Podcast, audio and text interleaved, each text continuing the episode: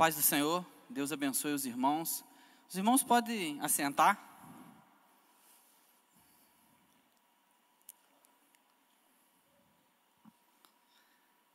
A gente vai estar iniciando hoje uma série de estudos e Deus tem sido cuidadoso com as nossas vidas, porque mês passado a gente estudou sobre a questão de pensamentos transformados e emoções redimidas.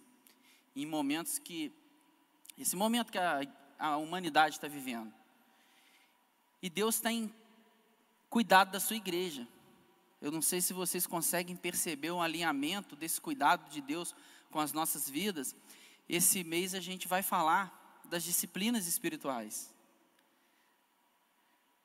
Deus vem e fala aos nossos corações que pensamentos alinhados com Ele, emoções curadas, saradas.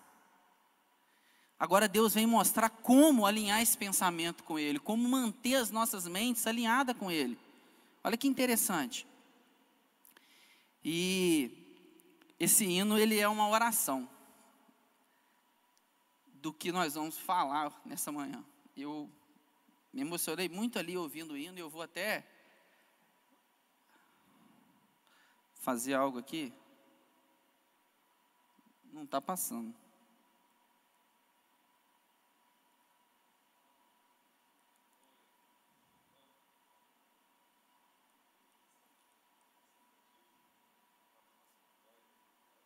Passou, passou. Não foi ela. Agora vai. Aí. A Ana me ajudou muito nesses slides, me abençoou. Eu coloquei o texto de Romanos primeiro e o Salmo 42 segundo, mas eu quero fazer algo por causa do hino. Os irmãos podem acompanhar no slide, ou quem quiser acompanhar na sua Bíblia. Salmo 42, o verso primeiro e o verso segundo. Olha o que, que a Bíblia diz. Assim como a corça anseia por, pelas águas correntes, também minha alma anseia por ti, ó Deus. Minha alma tem sede de Deus, do Deus vivo. Quando irei e verei a face de Deus?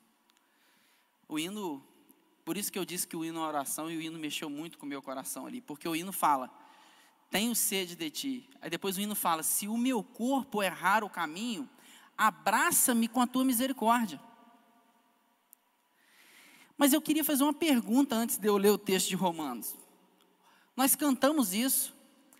A Bíblia nos afirma, nos mostra isso ele, através do salmista, assim como a corça, ele está ele tá afirmando, ele está dizendo, assim como a corça anseia por, pelas águas correntes, águas frescas, também minha alma anseia por ti, ó Deus, minha alma tem sede de Deus do Deus vivo.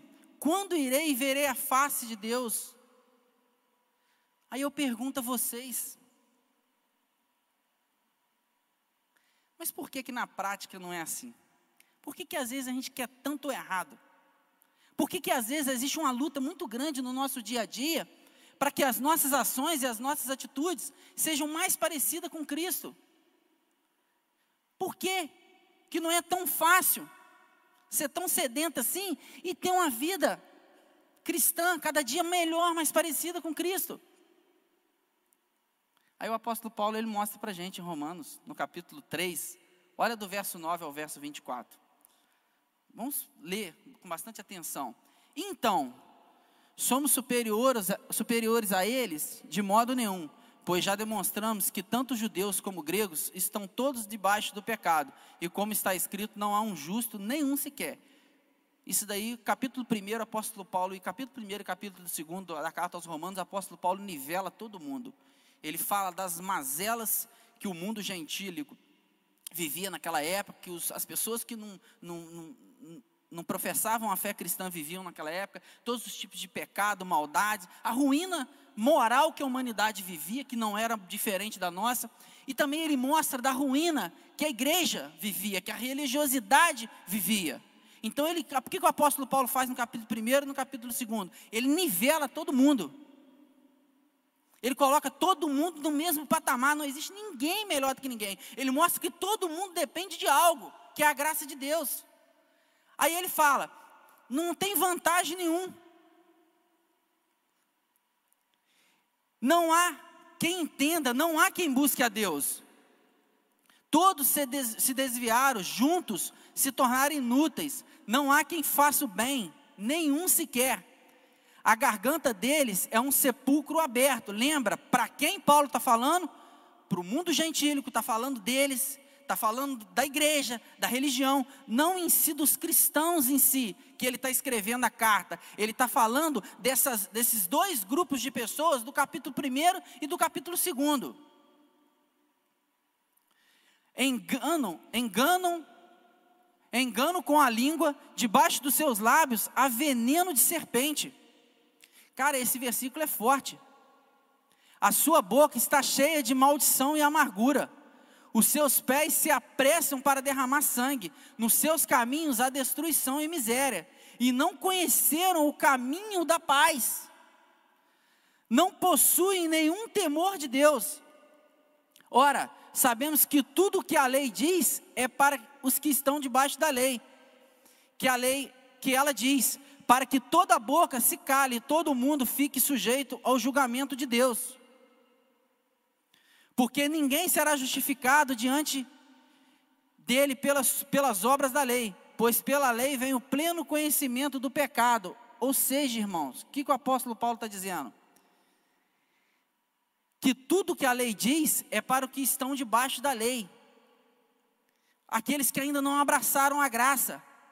Mas preste atenção, o que, que, o, Apolo tá, o, que, que o apóstolo Paulo está dizendo? Que a lei, ela teve algo, um papel importantíssimo. A lei, ela vinha da parte de Deus, ela era santa, ela era a, a palavra de Deus. Só que o que, o apóstolo Paulo está mostrando para a humanidade?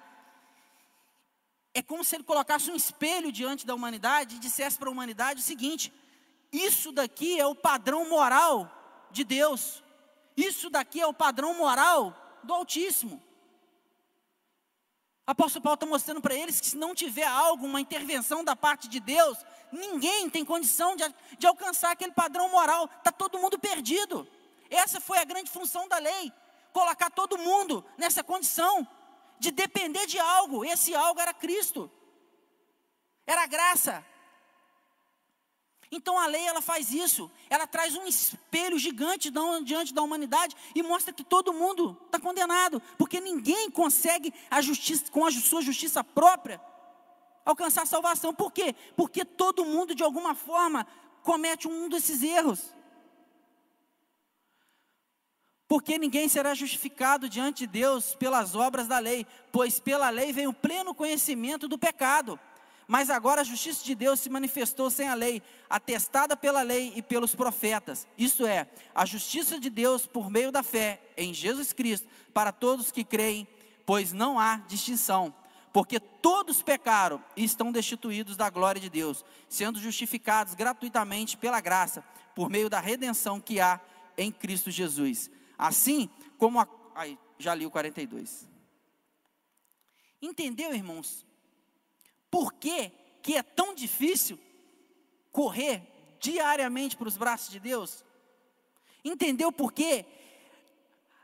Assim como a corça anseia por água, assim a minha vida tem sede de Deus, e a minha, a sua, nós temos essa sede, sim, porque lá no Éden essa semente foi plantada no nosso coração, a gente tem a necessidade de Deus na nossa vida.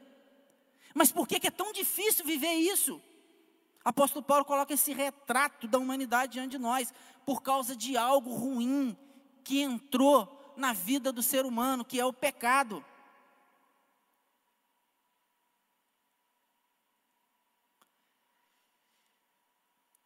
Então Deus entra com a graça. Através de Cristo Jesus. O texto de Romanos no final fala isso. Só que mesmo depois, irmãos, mesmo depois que a nossa vida, que a gente inicia uma nova vida em Cristo Jesus, mesmo depois que a gente abraça Jesus, na verdade quem nos encontra é Ele, mas de certa forma, depois que Ele traz vida Porque o apóstolo Paulo fala isso em Efésios capítulo 2, nós estávamos mortos em delitos e pecados, mortos espiritualmente, sem condição alguma de dar um passo em direção a Deus. Então vem Deus pela sua graça e nos vivifica em Cristo Jesus. A partir desse momento acontece uma obra sinergística, onde você abraça a fé cristã e começa a caminhar e buscar esse Deus. Só que o que, que acontece? Mesmo assim não é tão fácil, irmãos, mesmo depois dessa mudança interior que acontece, que é esse novo nascimento dentro da gente, essa nova inclinação, ou seja, esse novo desejo de não mais só cometer o errado, mas a gente deseja sim o nosso Deus. Mesmo depois disso não é tão fácil. Mas Deus deixou algo para a gente. Jesus, quando veio na terra, nos evangelhos, Ele deixou um ensinamento e essas disciplinas espirituais que a gente vai tratar aqui hoje. É elas que vão nos ajudar nessa caminhada. É ela que vão, é elas, é essas disciplinas que, que vai nos ajudar nesses momentos. Se a gente olhar poucos minutos que a gente olha para o noticiário, a gente percebe que há algo errado. Guerras, doenças, a gente está vivendo isso agora com tanto avanço, com tanto conhecimento, guerras, doença, algo está errado.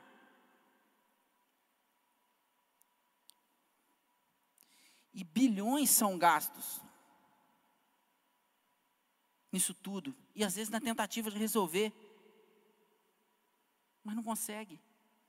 A humanidade continua caminhando de uma forma má, ruim.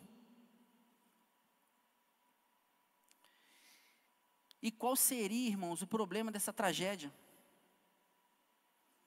É o pecado, é esse retrato que o apóstolo Paulo trouxe para as nossas vidas. O problema dessa tragédia, o problema do ser humano ser mal, é o pecado. Deus não fez um homem mal, pelo contrário. Deus fez um homem conforme a sua imagem, sua imagem conforme a sua semelhança. Deus fez um homem com inclinações boas, amor,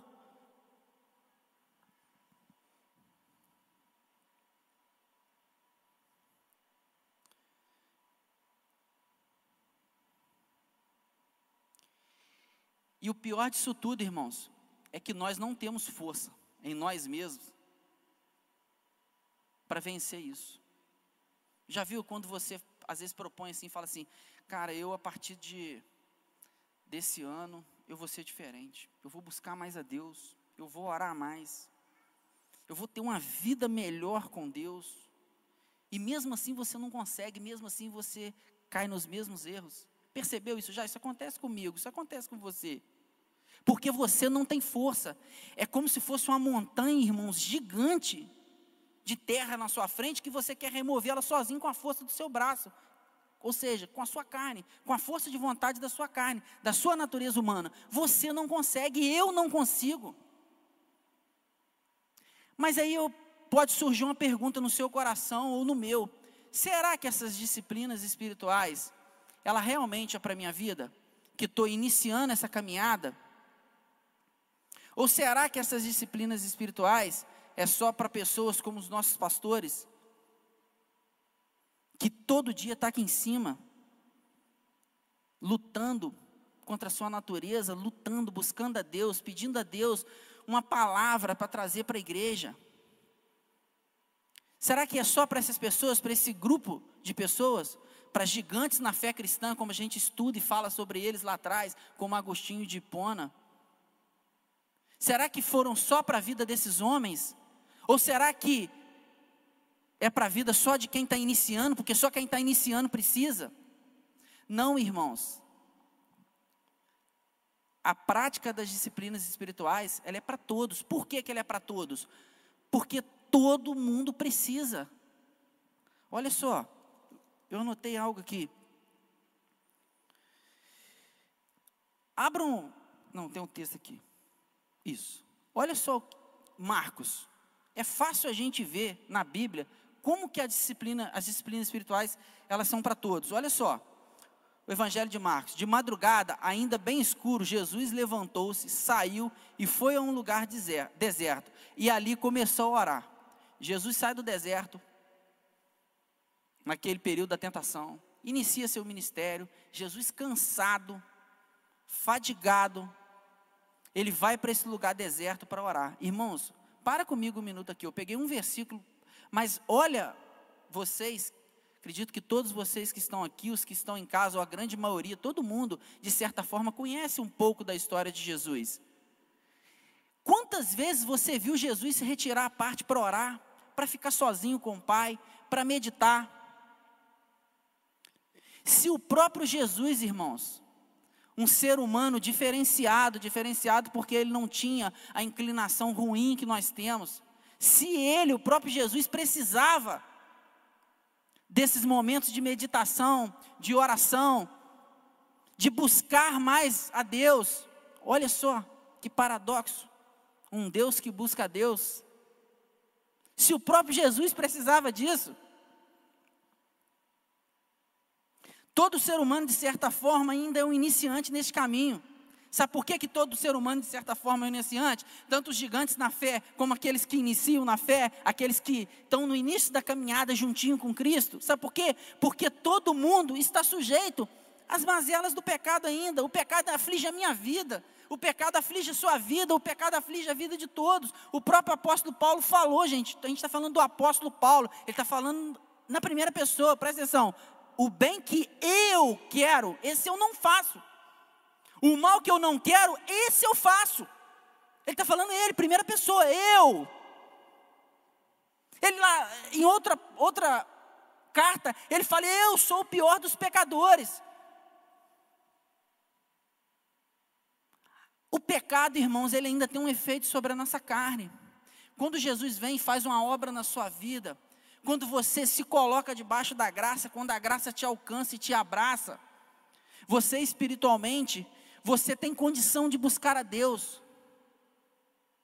Mas ao mesmo tempo, irmãos, você ainda sofre com a influência do pecado, você ainda sofre com isso tudo, quanto o pecado te aflige. Às vezes a vontade de fazer o errado, ela é maior do que a vontade de fazer o certo.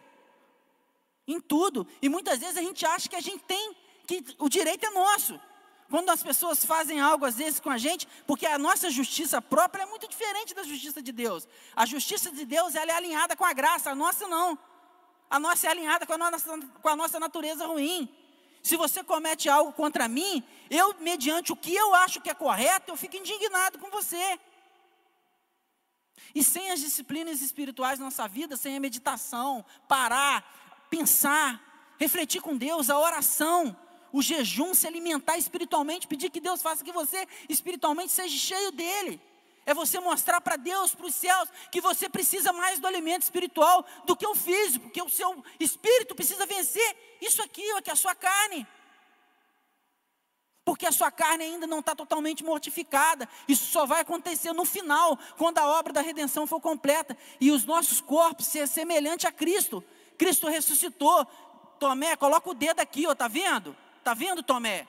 Ele conversava com as pessoas. Ele não era um extraterrestre que não lembrava de ninguém. Mas ele não. O corpo, o nosso corpo vai ser semelhante ao dele. Acabou, aí acabou. Não tem tristeza, não tem dor, não tem angústia, não tem depressão, não vai ter nada, mas até que isso acontece, eu, você, qualquer pessoa, enquanto você for um ser humano, incompleto ainda a obra da redenção nas nossas vidas, enquanto isso ainda existir, eu e você temos dor de cabeça, sofremos doenças incuráveis, temos depressão. Enquanto eu e você vivermos nessa condição ainda, nós estamos sujeitos a isso tudo. E qual é o caminho, irmãos? O caminho é a proximidade de Deus. O caminho é estar junto com Deus a cada momento. E as disciplinas espirituais é um exercício prático para a nossa vida, para nos ajudar nesse caminho. E todos nós precisamos. Não há um sequer que não precisa. Do maior, do maior conhecedor, do maior teólogo, ao mais iniciante, à menor criança.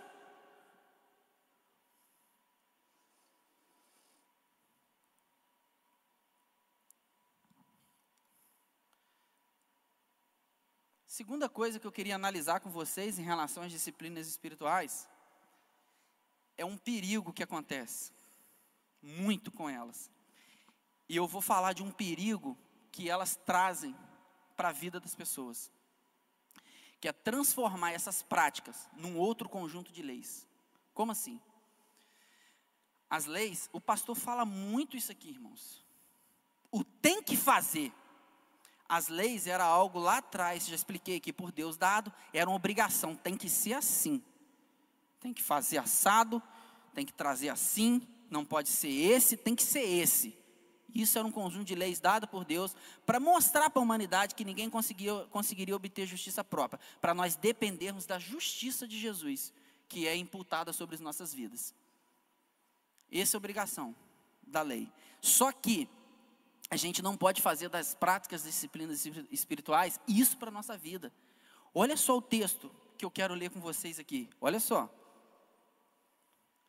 1 Mateus 5,20, presta atenção nisso que eu falei com vocês. Pois eu vos digo que se a vossa justiça não for superior à dos escribas e fariseus, de modo nenhum entrareis no reino de, do céu. Como assim, Tiago? Você acabou de falar que ninguém tem justiça própria, e o próprio Jesus falando, ele disse: se a vossa, se a vossa justiça não for superior à dos escribas e dos fariseus, ninguém entrará no reino do céu. Sabe que justiça que tem que ser a nossa? Para que você entre no reino do céu? A justiça de Jesus. Não a sua. Porque você não tem justiça própria. Eu já ilustrei isso aqui várias vezes e eu acho que vale a pena falar. É como se Deus olhasse para você uma mancha preta e para Jesus uma mancha branca. Imagina isso comigo, essa cena. Você que está em casa, uma mancha preta e uma mancha branca. Quando você abraça a Cristo na sua vida, acontece uma transferência. Deus olha para você como uma mancha branca. E Deus olha para Jesus como uma mancha preta. Por isso que a Bíblia fala que aquele que não conheceu o pecado se fez pecado por mim e por você. É por isso que, que João falou: Deus amou o mundo de tal, parou e não achou mais palavra para descrever que amor é esse. Imagina um Deus santo que criou todas as coisas, um Deus autossuficiente que não depende da minha adoração, ele não depende pegar toda a justiça que ele possui próprio, de Senhor, de governador do universo, transferir para a minha vida pecador, para que Deus me aceite de novo como seu amigo. E pegar toda essa mazela que a humanidade mesmo buscou com suas próprias forças e transferir para esse Jesus, que nada tinha a ver com isso. Isso é graça, irmãos. Isso é amor.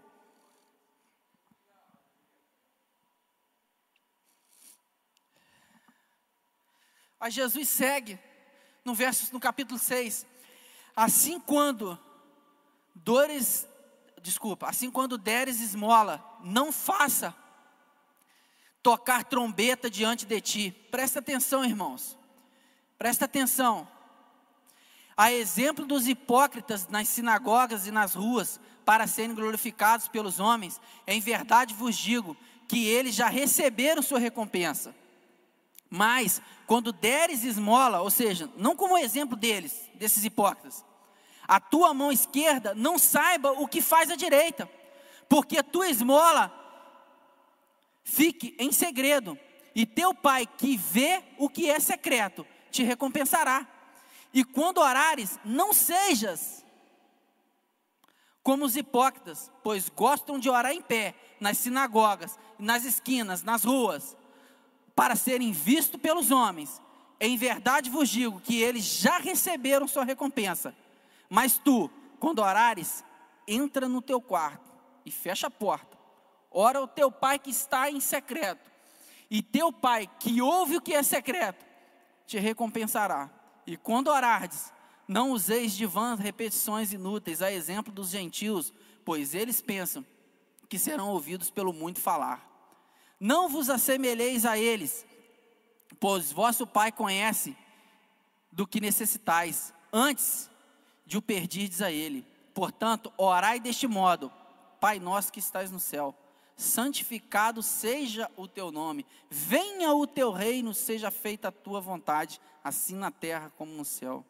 O pão nosso de cada dia nos dá hoje, e perdoa-nos as nossas dívidas, assim como nós temos perdoado aos nossos devedores.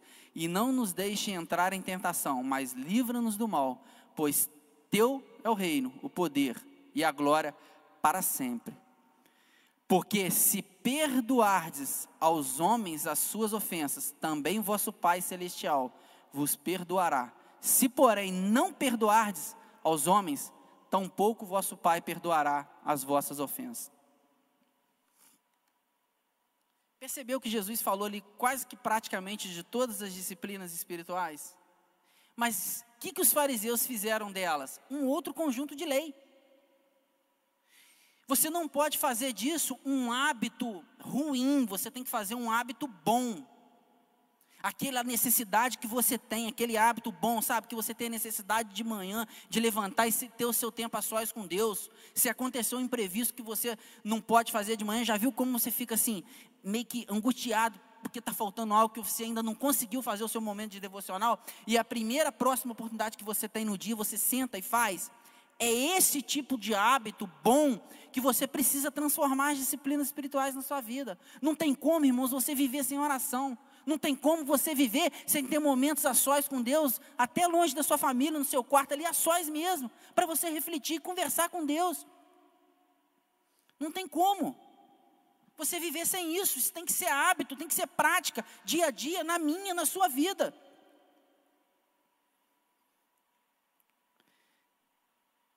Irmãos, e Deus ele ele ele é providencial em nossas vidas. Deus ele é providencial em nossas vidas. Por quê? Porque Deus raciocina comigo. Você precisa de alimento físico. Você consegue ficar três ou quatro dias sem alimentar? Pode até conseguir mas olha a dificuldade que o seu corpo físico vai passar. Por que, que a gente acha que, a nossa, que o nosso corpo espiritual ele é diferente? Nossa, nossa parte imaterial é diferente. Nós temos uma parte material, uma ou duas, não vou entrar nessa questão aqui, imaterial, mas a gente tem uma parte imaterial. Ela também precisa de alimento. E Deus, irmãos, ele não, ele não nos deixou a própria sorte. Ele traz Jesus, que é a própria palavra encarnada, que Jesus, na sua própria rotina de vida, ele faz isso. Teve um, um, um certo momento da multiplicação, Jesus, ele faz a multiplicação dos pães e peixes, cansado, manda os discípulos atravessar o lago de Genezaré, o mar da Galiléia, ele vai para uma outra parte orar. Jesus a todo instante procurava um momento a sós com Deus, para ele meditar, para ele orar. E percebam comigo, percebam isso comigo, dê uma olhada de um modo geral na Bíblia. Percebam que todas as vezes que Jesus ele era, é, é, vamos dizer assim, afrontado pelos escribas, todas as vezes que eles chegavam com o intuito de derrubar Jesus, de tirar Jesus daquele caminho que ele estava seguindo, que era o caminho da cruz, você pode ver que todas as vezes que Jesus teve que combater, de certa forma, aquilo que eles faziam, todas as vezes ele foi através da palavra de Deus. Percebam isso. Jesus ele tinha tempo a sós com Deus. Jesus era um homem de oração. Poxa, o próprio Deus dependendo de falar com Deus. Todas as vezes ele usava a palavra de Deus, todas as vezes, para poder combater aquilo que eles vinham tentar derrubar ele. Então percebam que o quanto, o quanto isso é importante para mim e para a sua vida. É o que o pastor fala, você precisa ouvir isso. Você precisa aproveitar essa oportunidade esse mês e aprender sobre as disciplinas espirituais para também a gente não cometer certos erros e fazer do jejum um legalismo ou um sofrimento. A pessoa olha para você, você está lá, o que, que houve? Não, estou em jejum, estou em jejum. Aí tem gente, irmãos, eu vou falar um negócio para vocês. Eu, eu sou tanto quanto vocês dependente e cometo também tantos erros. Eu é tanta ignorância quando a gente às vezes falta um pouco mais da gente buscar a palavra de Deus. Por isso, irmãos, que é importante ser um conjunto uma união dessas disciplinas, tem que andar junta. Não pode uma ficar isolada da outra. Não adianta eu só orar e não estudar a palavra de Deus. Não adianta eu só estudar a palavra de Deus e não orar. Irmãos, eu quando eu comecei a estudar música, eu não sei se eu já contei isso aqui para os músicos da orquestra, eu já contei. Quando eu comecei a estudar música, muitos anos atrás, eu aprendi aqui em Itapiruna a tocar saxofone e aprendi usando uma técnica de soprar errada. E articular a palavra da música, igual você articula uma palavra, tem as articulações que a língua faz, você também faz essas articulações no instrumento, seja qual for o instrumento. E eu aprendi isso de uma forma errada. E depois, irmãos, que você aprende o errado, tenta desfazer. Você quer ver um exemplo? Alguém já tentou andar com a mesma perna que vai à frente levar o braço? Ó, você tem que parar e pensar. Agora, ó, alternado sai no automático. Porque isso está automatizado no seu cérebro. E eu aprendi errado comecei a estudar música no Rio de Janeiro, tinha que desaprender. Sabe o que eu fazia? Claro que não dava certo, estava errado. Eu fazia jejum de 24 horas para Deus me ensinar a articular correto. Jejum não é para isso, irmãos. Fazia, na minha santa ignorância, vamos dizer assim. Né? Eu fazia jejum de 24 horas pedindo a Deus para me ensinar a articular correto. Irmão, não deu resultado, não. Deu foi trabalho para aprender o certo. Foi bom para minha vida espiritual? Sim, mas para aquele objetivo que eu estava pedindo, não. Também não adianta eu só buscar monte e ficar em, a vida inteira em monte, vendo coluna de fogo, vendo vagalume, vendo não sei o que lá, e não tem conhecimento, não tem profundidade. Pastor Ricardo Agreste falou no CTPI ano passado algo que, sabe, eu meditei muito naquilo antes de Deus te usar assim, você precisa de profundidade. Antes de você ter uma pessoa que a sua influência no horizonte seja maior sobre a sua família, você precisa ter profundidade.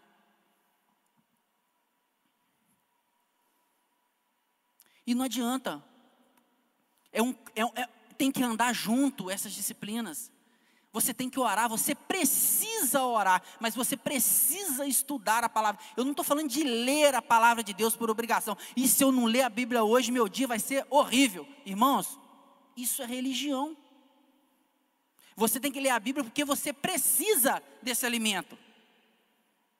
Não porque Deus vai te castigar e vai ficar triste com você. Sabe por quê? Porque Deus ele é imutável. Não tem nada que você possa fazer que faça Deus te amar mais ou te amar menos. Nada. Por isso que Deus pega o pecador lá na desgraça, lá naquele mundice moral que ele está, e traz ele para a sua graça. Porque nada de ruim que eu faça vai fazer o meu Deus me amar menos e nada de bom que eu faça vai fazer o meu Deus me amar mais, porque Ele já amou o mundo antes da fundação, porque o Cordeiro de Deus já havia sido morto antes da fundação do mundo. E fim de história, não tem outra conversa. Então, irmãos, por favor, eu peço a vocês, deem valor o que vocês têm ouvido na nossa igreja. Pensamentos transformados, emoções redimidas. Agora eu vou te ensinar como transformar esses pensamentos é através dessas disciplinas. Será que isso foi tão pensado assim? Ou é o Espírito de Deus guiando a liderança da nossa igreja?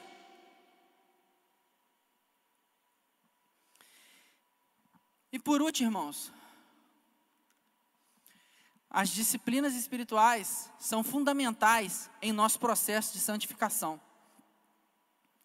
A santificação, irmãos, é o caminho que nos conduz à liberdade da escravidão sufocante do interesse da nossa carne. A prática das coisas santas afeta o homem por completo, gerando assim um novo curso de vida, um viver para Deus. Olha Romanos 6:11. Assim também considerai-vos morto, mortos para o pecado, mas vivos para Deus em Cristo Jesus. Portanto, não reine o pecado em vosso corpo mortal, a fim de obedecerdes aos seus desejos. A mudança interior, irmãos, mudança de postura, certas atitudes que você passa a ter depois que você hum, está com Cristo Jesus, ela tem que ser, não pode ser obrigatória, presta atenção. Atitudes externas, presta atenção para você não confundir com religiosidade. Atitudes externas não pode ser obrigação, porque eu tenho que fazer, porque o pastor ou a igreja diz que tem que ser assim. Mas tem que ser uma consequência inevitável da mudança interna. Eu não xingo mais, eu não engano mais, eu não furto mais, eu não. Enfim. Porque eu não quero fazer. Eu não ando com a roupa indecente, sensual, fazendo meu irmão pecar ou minha irmã. Não é porque não pode, a igreja não permite. Não. É porque isso é uma consequência natural da minha mudança interna. A mudança interna obrigatoriamente gera uma mudança externa nas nossas vidas, mudança de postura, mudança de comportamento. Isso é consequência de uma mudança interna, não é uma obrigação. Obrigação é religiosidade. Aí Romanos 6,12. Ah, já está ali embaixo. Irmãos, e Deus é tremendo nessa história toda. Tremendo. É, eu posso falar isso aqui, porque a pessoa não é daqui, ela deve estar até me assistindo. Ontem eu recebi a visita de um casal muito amigo da gente, há muito tempo, de outra igreja, lá em casa. E o problema deles é exatamente esse sermão que a gente veio trazer aqui. E o que está acontecendo com eles, principalmente com a, com a esposa? Colocaram algo, irmãos, muito pesado sobre o ombro deles. Colocaram um jugo dentro da igreja sobre o ombro deles. E eu tenho certeza que alguém, por isso que Deus está me fazendo, e por isso que Deus providenciou essa visita lá ontem, alguém precisa ouvir isso aqui hoje, ou aqui, ou você que está em casa. Eu tenho certeza disso.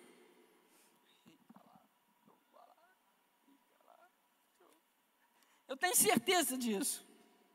Colocaram um fardo tão pesado sobre os ombros deles, que eles não conseguem mais entrar e ir na igreja. Porque colocaram um fardo chamado religião na, na, no ombro deles. Se domingo à noite você não vir na igreja, sua semana vai ser uma desgraça. Irmãos, que Deus é esse, irmãos? Não é o Deus que está na minha Bíblia. Ou eu estou com uma Bíblia diferente de muitos pastores.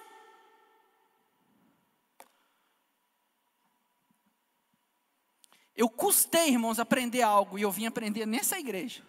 Eu custei aprender algo e eu vim aprender aqui. Família é culto. E nesse CTB também, o pastor Larry Osman falou algo, o pastor já falou aqui, que mudou a minha vida. Antes de você casar, você pode atingir todo o seu potencial, todo. Se você tem um potencial, busque ele até você casar. Depois que você casar, a sua prioridade é o seu chamado. E sabe qual é o seu chamado? É a sua família. Você que é pai, é os seus filhos. Você que é mãe, cuidar, ensinar, zelar pelo seu lar. O maior chamado de um líder, de um obreiro, de um pastor, de um cristão, é a sua família. E isso é a prioridade em nossas vidas a partir do momento que eu caso. Não mais o meu potencial o meu potencial ele fica em segundo plano e eu não vou conseguir alcançar ele todos. Porque, irmãos, presta atenção, se eu alcançar o meu potencial por completo, eu sacrifico, eu sacrifico o meu maior chamado, que é a minha família. Então, em nome de Jesus, em nome de Jesus, eu peço, pega esse fardo, pega esse peso que colocaram sobre as suas costas hoje, pelo poder da palavra de Deus, não da minha persuasão. E tira isso do seu ombro, de uma vez por todas. Você é a igreja, você é a habitação do Altíssimo.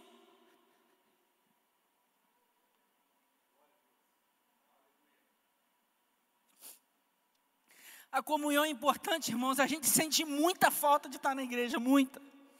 Mas isso não pode ser uma obrigação, isso não pode ser um fardo. Deus te ama, irmãos. Você tem depressão porque você é ser humano. Você está doente porque você é ser humano. Mas deixa eu te dar uma notícia: isso vai acabar um dia.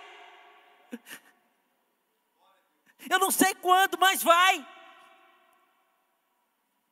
Enquanto isso não acabar, abrace essa prática de vida e lute contra isso. Seja feliz com a sua família, seja feliz em Deus, seja contente com hoje, tendo, não tendo, fazendo, não fazendo. Isso é ser cristão, isso é o Evangelho, isso é viver conforme Jesus Cristo nos ensinou.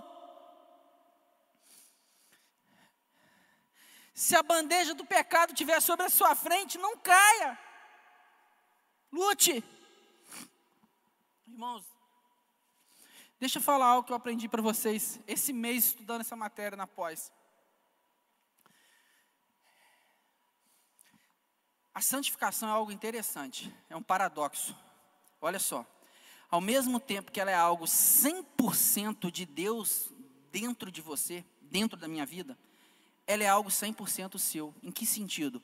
A santificação é uma obra sinergística, onde Deus trabalha junto com você, onde 100% Deus trabalha pela graça, Deus te abraça com a graça interna. Mas você tem a sua o seu trabalho que você tem que fazer. Qual que é o seu trabalho, irmãos? Está aqui. Orar, estudar a palavra de Deus, ter tempo a sós com Ele, cuidar da sua família. A gente vai estudar depois as disciplinas exteriores cuidar de, de você como ser humano. Essa parte faz o seguinte com você: a cada dia, irmãos, você sobe um degrau. Isso é santificação. A cada dia você dá um passo num degrau. Levantar o pé e pisar no próximo degrau é sua parte, é sua função. A cada dia você dá um passo nesse degrau.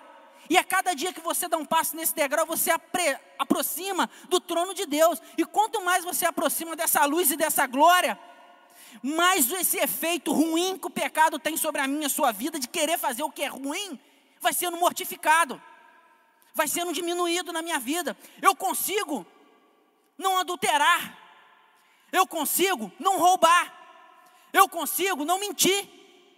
Aonde eu mentia com tanta facilidade, era uma prática na minha vida, eu consigo não fazer isso mais. Por quê? Não pela força de vontade do meu querer, porque a minha carne ela é Impossível dela conseguir isso. Mas pela graça de Cristo que me abraçou, numa obra conjunta da minha parte, num processo de santificação. Uma obra 100% de Deus dentro de você e uma obra 100% do seu trabalho também, onde você busca, onde você ora, onde você caminha, onde você luta para não errar mais. Irmãos, é interessante, quanto mais você busca a Deus, eu não vou dizer que você peca menos, não vou dizer isso. Mais força você tem para não pecar. Nunca mais pecar, ser totalmente santo, só quando a obra se completar da redenção. Quando as mazelas ruins que o pecado ainda acomete, a minha carne, a minha parte não é que a minha carne é totalmente ruim, não estou dizendo isso. Ela também, quando Deus renova o homem, Deus renova o homem por completo. Nunca separe as duas partes do homem, material e imaterial. A obra de Deus na minha vida, ela é no homem por num todo, por completo. Mas o, o pecado ainda tem efeito sobre a minha carne. E quanto mais eu busco a Deus através dessas disciplinas, mais eu anulo esse efeito sobre a minha vida. Mais eu amo a minha esposa mas eu quero estar com os meus filhos. Irmãos, se você mudar o rumo da sua vida, se é que a gente pode mudar alguma coisa, né? Eu disse tanto aqui que não pode. Mas se você puder dar esse passo em direção a essa nova filosofia de vida, onde você tem um tempo a sós com Deus, irmãos, às vezes vale a pena ganhar menos e não ir para o inferno. Não estou dizendo que quem ganha bem vai para o inferno, não, irmãos. Não estou ensinando isso aqui, estou dizendo, às vezes vale a pena você trabalhar menos, buscar menos recursos, mas ter tempo de fazer o que o pastor faz aqui. E eu vou falar um negócio para vocês.